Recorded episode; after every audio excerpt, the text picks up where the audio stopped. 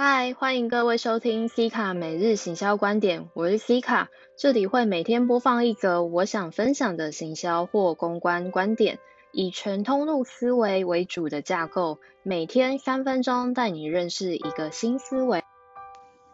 今天想与各位分享的是，你有行销年度行事历吗？明天就是三八妇女节，想必这阵子大家常被妇女节、女神季。女力等关键字投放到赞助，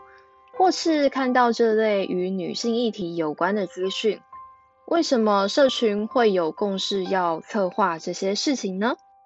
说来，这可是社群最初皆需要有的尝试，也就是在一年之初就看好每一个月份会有什么节庆、事迹、星座、各大地方的庆典，甚至是台湾全球有意识的日子。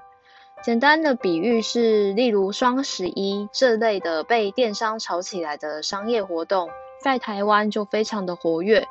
这都是社群小编需要知道，并在几个月前就要决定要不要排成企划的内容之一。这类的行销年历，网络上都搜寻得到改点，之后只要再依据你的品牌、产品调性去决定要不要谈、要不要做而已。而这是最固定的行销势力，之后的小编还需要自行发展大环境的应变。就拿二零二零年的例子来说，从去年到今年，COVID-19 带给全球的杀伤力，就影响到了不少产业的社群规划。当全球疫情失控时，简单思考到的第一波就是旅行业，整个生态系的产业因为这一个疫情而有了整个改变。行销计划也因此无法照着往年的规划执行，像是去日本看樱花的行程这类的活动，就到现在都不能去了。上段话其实也是在说，这份形式表是有弹性的，除了既定的事件之外，更可能因为任何的大环境影响而调整，所以它最多只是个模板。而要怎么去套装属于你的品牌模板，说来就需要靠你的经验及高度的好奇心。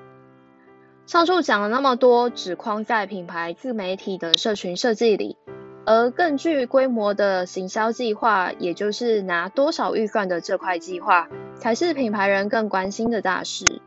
因为那个牵动可大可小。年度预算抓的是创造品牌的共感价值。当然，最终都是以营收作为目的。该怎么编列，并且多元触及的合作，这可是另一门功夫呢。好的，今天就聊到这。如果你喜欢的话，可以跟我，贴文点个爱心，分享按收藏。明天我们继续一日一分享，拜拜。